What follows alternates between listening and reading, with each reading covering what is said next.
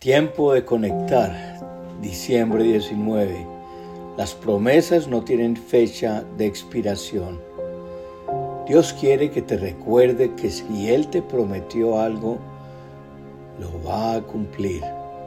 Él nunca llega tarde, siempre llega a tiempo.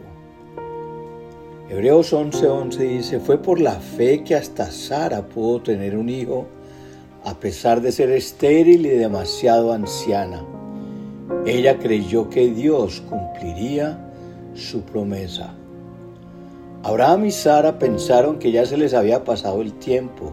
De tanto esperar creyeron que Dios se había olvidado de ellos, pero al final de su fe los premió con su promesa. Las promesas de Dios no tienen tiempo de expiración. Las promesas de Dios son en Él sí y amén. Dios sigue siendo el mismo Dios que partió el mar rojo. Dios sigue siendo el mismo Dios que hizo caer las murallas de Jericó. Dios sigue siendo el mismo Dios que derribó a Goliat. Dios sigue siendo el Dios que cumple lo que promete. Dile a tu fe que no te desesperes. Dile a tu fe que no se canse. Dile a tu fe que se fortalezca en la promesa. Génesis 18, 10 al 14 dice, entonces uno de ellos dijo, yo volveré a verte dentro de un año y tu esposa Sara tendrá un hijo. Sara escuchaba la conversación desde la carpa. Abraham y Sara eran muy ancianos en ese tiempo y hacía mucho que Sara había pasado la edad de tener hijos. Así que se rió en silencio dentro de sí misma y dijo, ¿cómo podría una mujer acabada como yo disfrutar semejante placer? Sobre todo cuando mi Señor, mi esposo, es muy viejo. Entonces el Señor le dijo a Abraham, ¿por qué se rió Sara? Y dijo, ¿acaso puede una mujer vieja como yo tener un bebé? ¿Existe algo demasiado difícil para el Señor? Regresaré dentro de un año y Sara tendrá un hijo. ¿Habrá algo demasiado difícil para Dios? ¿Cuál es tu sueño? ¿Cuál es ese deseo que aún no se cumple, pero que esperas que Dios te haga el milagro? Muchas personas pierden sus promesas porque confunden sus tiempos con los tiempos de Dios. Sara entendió que no podía perder la fe, aunque tenía muchos motivos para reír. Dios le dijo, tú reirás, pero reirás cuando veas tu milagro. Eso mismo sucede con nosotros muchas veces.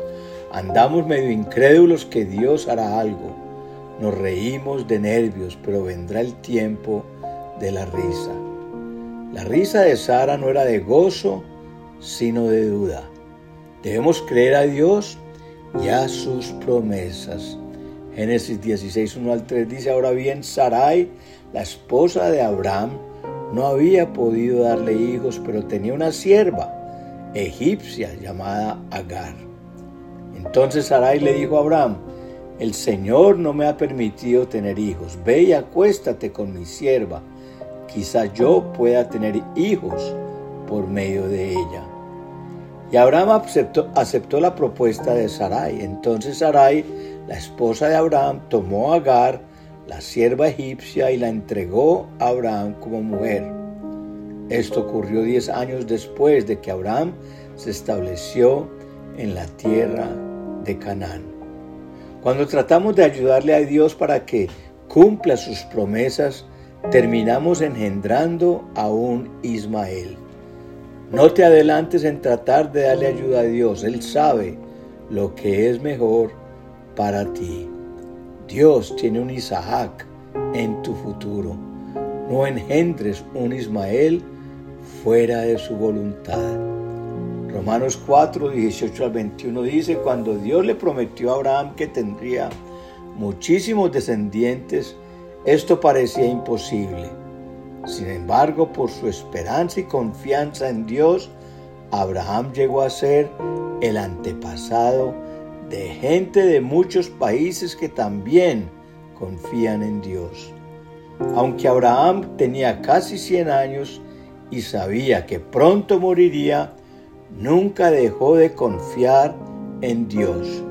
Y aunque sabía que su esposa Sara no podía tener hijos, nunca dudó de que Dios cumpliría su promesa. Al contrario, su confianza era cada vez más firme y daba gracias a Dios. Abraham estaba completamente seguro de que Dios tenía poder para cumplir su promesa. No dudes que Dios tiene el poder para cumplir también su promesa para ti.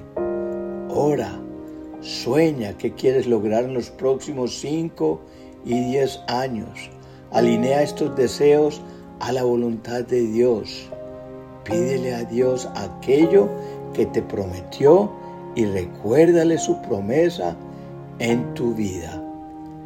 Salmos 119, 49 y 50 dice, tus promesas me dan esperanza, no te olvides de ellas. Tus promesas me dan vida, me consuelan en mi dolor. Y Jeremías 32, 17, oh soberano Señor, hiciste los cielos y la tierra con tu mano fuerte y tu brazo poderoso nada es demasiado difícil para ti. Gracias Dios porque no hay nada difícil para ti.